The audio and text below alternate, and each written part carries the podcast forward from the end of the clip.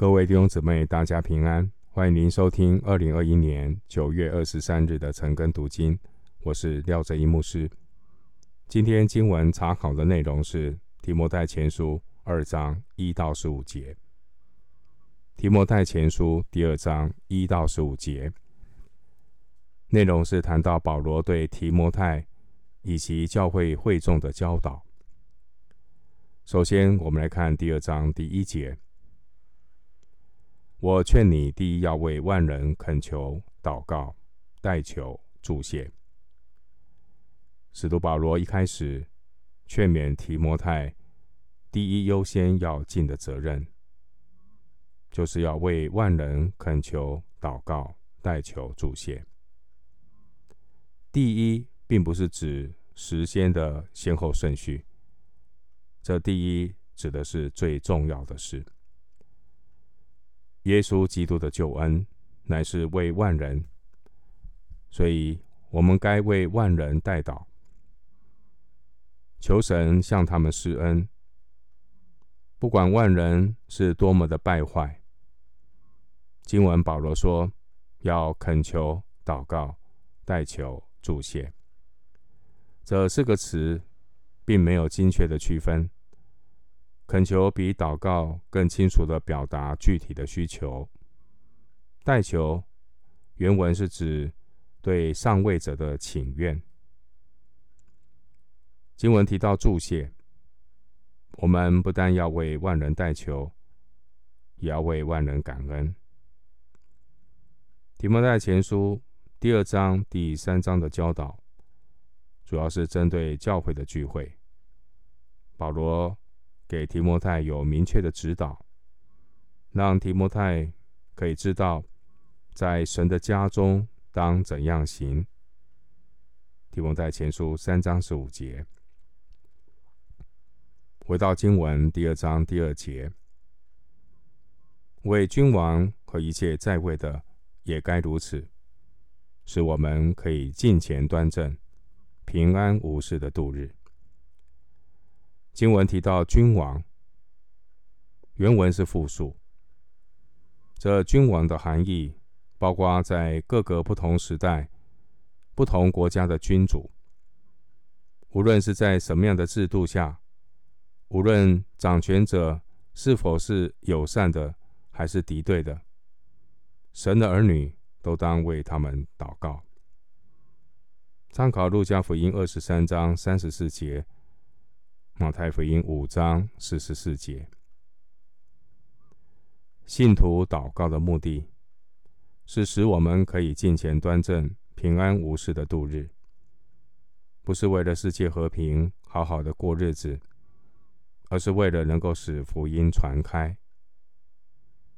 初代教会面对各种大大小小的患难、逼迫，也都没有停止过，但却持续的为万人以及君王一切在位的代祷，最后福音传遍了整个罗马帝国。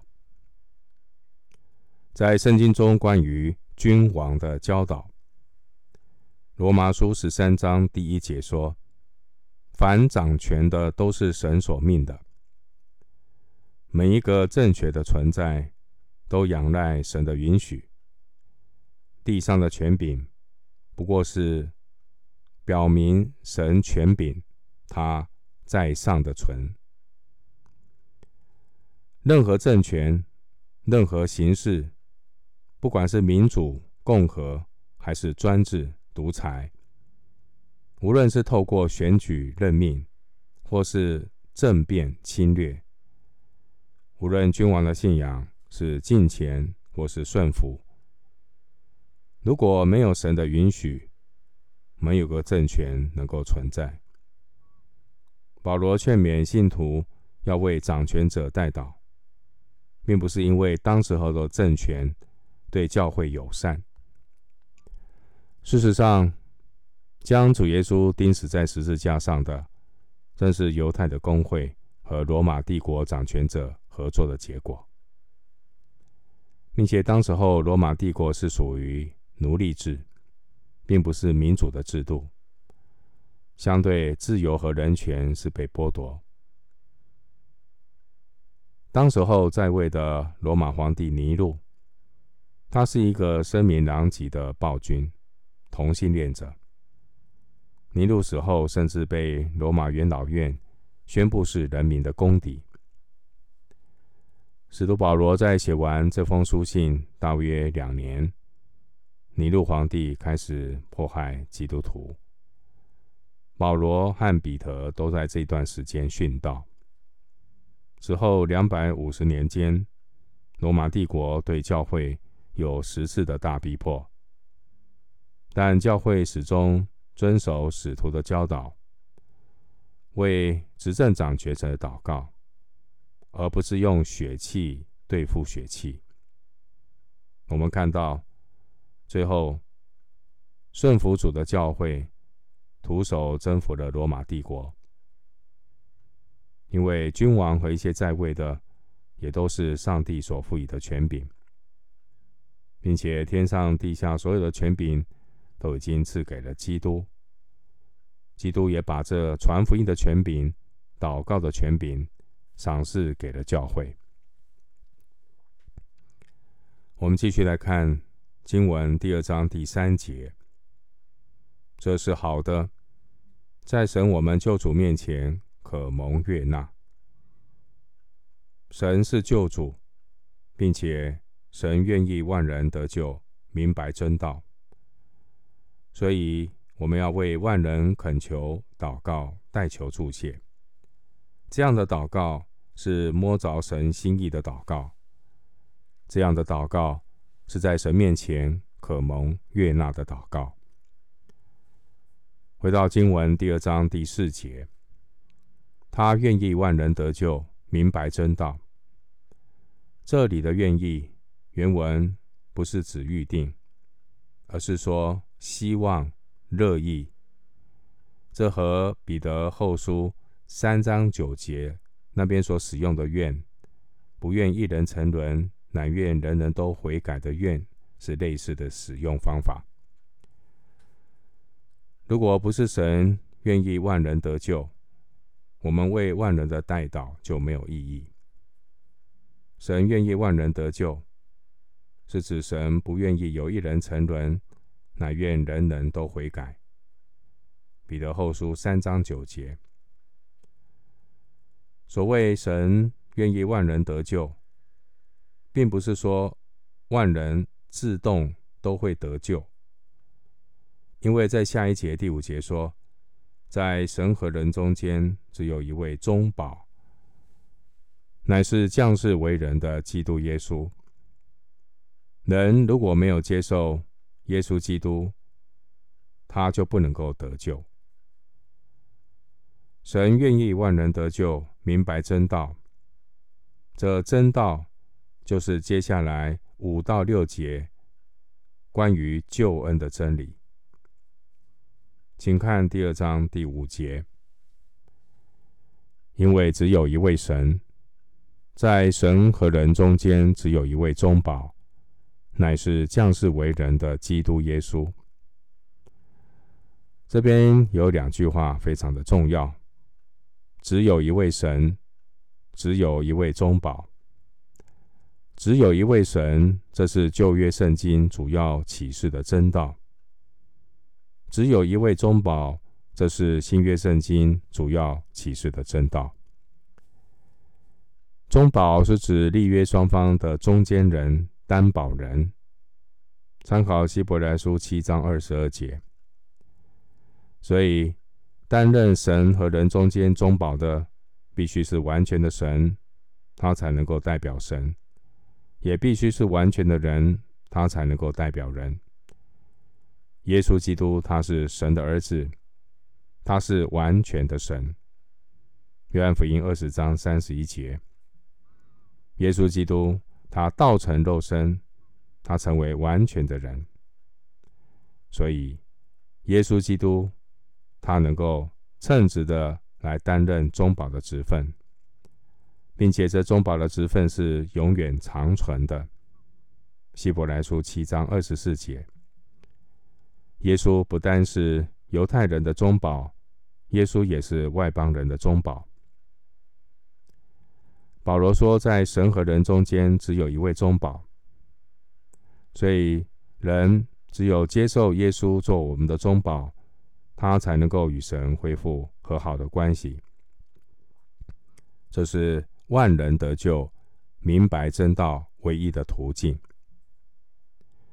当时候，犹太人是依靠摩西或天使做他们的中保。加拉太书三章十九节。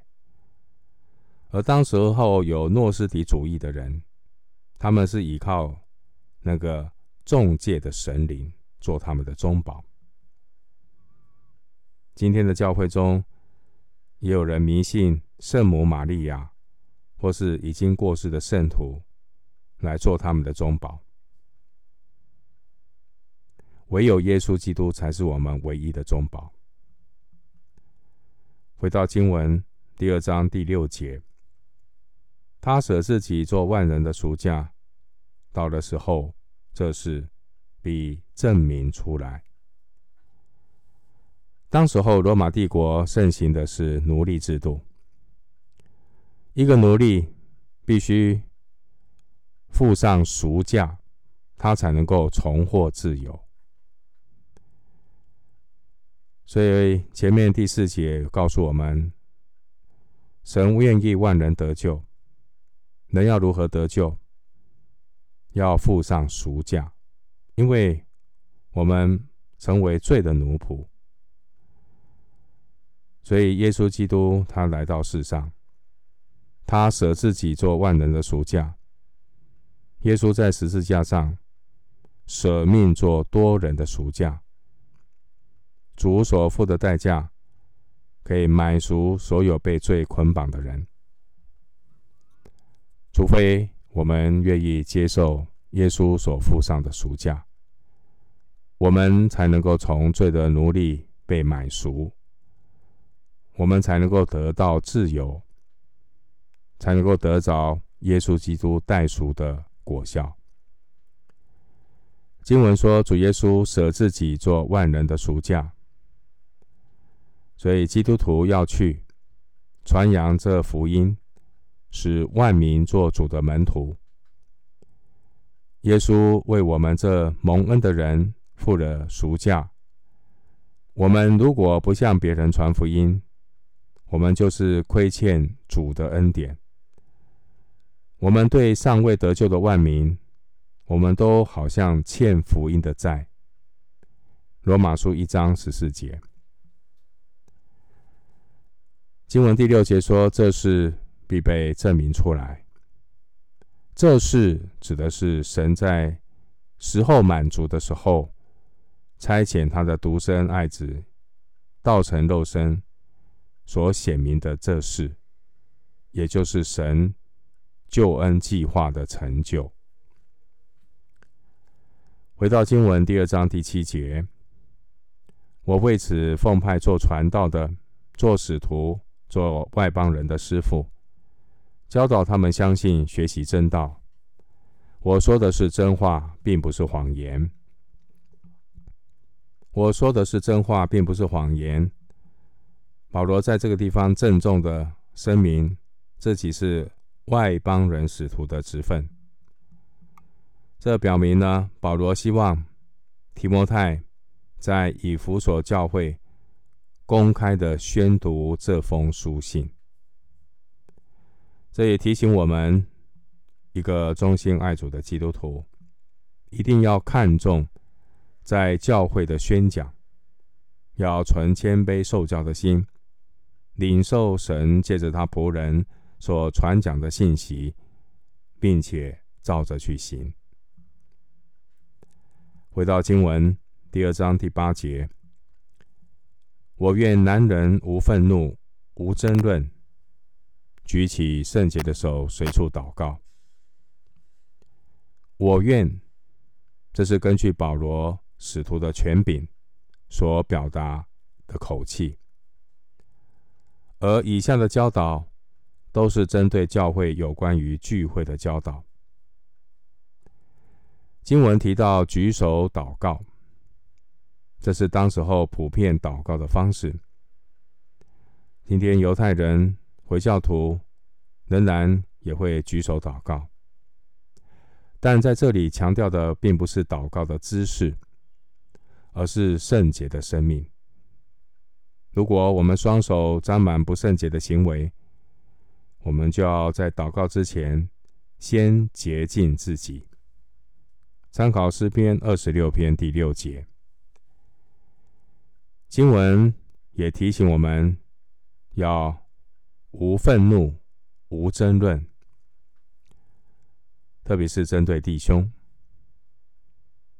因为愤怒、争论就像被玷污的双手，会妨碍我们与神的祷告与交通。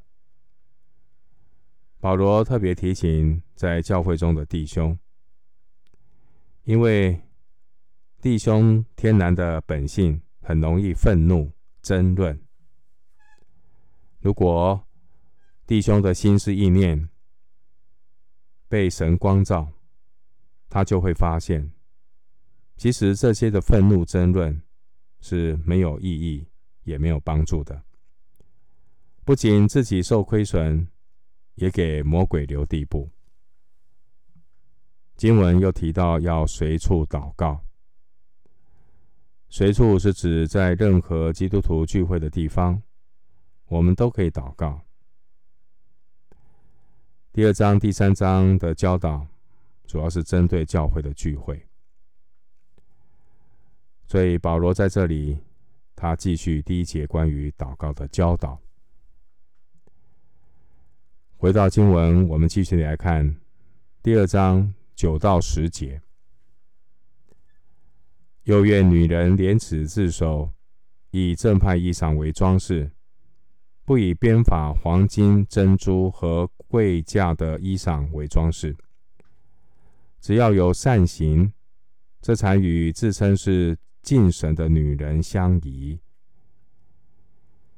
第九节。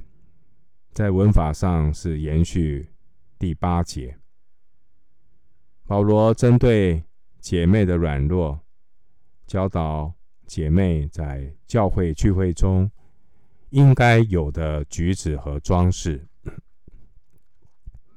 姐妹的装饰往往是她心态的写照。保罗提醒姐妹的妆容要合宜。因为在聚会中太过注重用发型装饰来表现自我，容易把大家的注意力引向他自己。保罗提醒姐妹们要注意，提醒要廉耻自守，意思是姐妹不可以轻率轻浮。经文保罗对姐妹说，要以正派衣裳为装饰。在每个时代，这种服装仪容的审美标准会因时因地而所有所不同。但对属神的儿女而讲，姐妹们应该在神面前有与圣洁谦卑心相称的妆容，不应该沦为炫耀。让撒旦有试探人眼目情欲的机会。保罗并不是说妇女的外表不重要，保罗是提醒姐妹们，姐妹的敬虔并不是透过服饰和装扮来表现，善行才是真正被神悦纳的。第十节提到这个善行，就是神所预备叫我们行的。善行是基督徒生命进前的果子。回到经文二章十一节，女人要沉浸学道，一味的顺服。沉浸学道，一味的顺服，这是指教会的聚会。在教会的聚会中，姐妹要安静守秩序。学习真理，完全的顺服。沉静原文不只是安静，它指的是祥和、有礼貌的意思。然后这边提到姐妹要顺服，这顺服的含义是指根据上帝创造的时候，先造男人，后造女人的次序，并不是根据人的能力、知识或者地位。我们可以参考《哥林多前书》十一章第三节，《加拉太书》第三章二十八节。在当时候，保罗的时代，无论是犹太人或是希腊人，妇女在公共场合的地位都是非常的低。但我们看到初级教会，的确有很多的姐妹被神使用。参考《使徒行传》十六章十四节，《使徒行传》十八章第二节，《罗马书》十六章一到二节。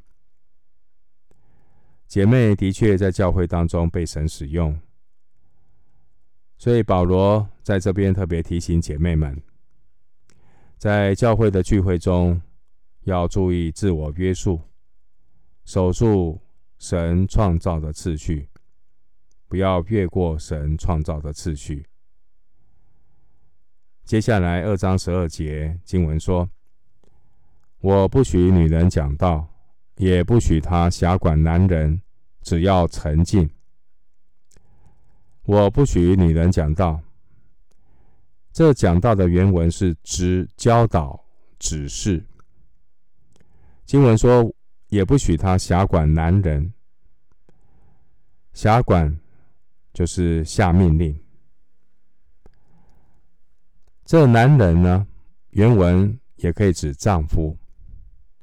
所以。这经文的意思是，当时候在教会聚会的时候，有一些姐妹呢，对自己的丈夫颐指气使，盛气凌人。所以保罗呢，他就禁止这做妻子的不要在教会聚会当中当众教导辖管丈夫，这是不合宜的。经文提醒姐妹要沉静，前面已经提过，沉静不只是安静，而是要祥和有礼貌。其实这个地方的讲道，并不是我们一般教会的这种讲道，而是指姐妹不要在聚会当中对丈夫指指点点，因为在哥林多前书十一章第五节那边。保罗是允许女人讲道，在教会里也有百基拉、菲比、有阿爹、循都基、女先知这些姐妹，她们都是保罗的同工。保罗也允许姐妹教导，比如说百基拉、雅基、雅居拉教导亚波罗。使徒行传十八章二十六节，还有在提多书二章二二到三节，保罗希望这些老年老人妇女能够指教这些年轻的妇女。另外，我们看到提摩太从小也是被母亲教导圣经。回到经文第二章十三到十四节。因为先造的是亚当，后造的是夏娃，且不是亚当被引诱，乃是女人被引诱，陷在罪里。保罗不许做妻子的来辖管丈夫，并不是根据人的能力、知识、地位，也不是当时候的社会风俗，不是根据这些。保罗的用意是要把我们带到神起初造人的时候的计划以及安排。参考哥林多前书十一章八到九节，因为在神起初的创造安排里，男人是为了完成神的计划而被造。创世纪一章二十六节，而女人的被造是为了帮助男人执行神的计划。创世纪二章十八节，所以男人有男人的角色，女人有女人的角色。如果男人放弃做头，迫使女人出头，这是颠倒的神安排的属灵次序。无论是教会或是家庭，都会受到亏损。通常弟兄自卑、姐妹出头的原因，是因为没有看见神的心意和托付，只是看见才干和条件，把人的老我放在神的心意前面，跑在神的前面，这是不合神心意的。男女在被造上面，生理和心理上是有不同的。男人比较强壮，女人比较柔弱。男人重理智，女人重感情。男人容易下决断，女人比较不容易。撒旦在伊甸园里是先引诱夏娃。通常姐妹也比较容易被诡诈诱惑。哥林多后书十一章第三节，而丈夫很容易被妻子说服，所以呢，妻子需要学习接受丈夫属灵的保护遮盖，不要逞强出头，乃是要接受神所安排的遮盖和保护。最后，我们看第二章十五节。然而，女人若常存信心、爱心，又圣洁自守，就必在生产上得救。在创世记三章十六节有记载，夏娃在堕落、犯罪堕落之后，她得到的咒诅是多多加增怀胎的苦楚，生产儿女必多受苦楚。然而，在基督里的妇女，若常存信心、爱心，又圣洁自守，就要脱离这个咒诅，必在生产上得救。必在生产上得救，这是比较难解释的经文。有一种合理的解释理解是：女人若持守神赐给她们的角色，就不会觉得自己不重要。或觉得自己没有价值，在生产上得救，也可以翻译是透过生产得蒙保守。我们读这段的经文，就是今天的第二章，特别是七到十五节，关于姐妹各方面的教导，这些。都是和教会的生活有关。我们必须要了解当时候的历史背景，犹太人的背景。当时候犹太妇女呢，在家庭中是有她一定的地位，但是呢，在公共场合的地位是很低微的。所以呢，妇女是不可以参加会堂的崇拜。不可以在会堂里面读经，只可以在会堂或走廊划分出来的地方听到。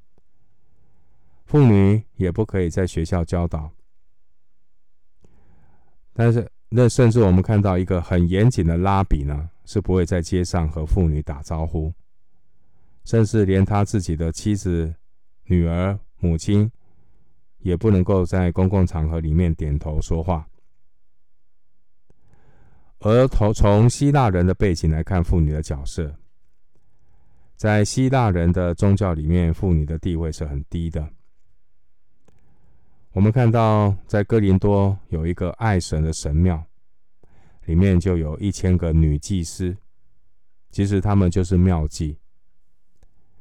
他们会在黄昏的时候成群结队的在街上兜生意。另外，以弗所也有雅迪米女神庙。在里面也有数百个女祭司，也是庙妓。使徒行传十九章二十七节。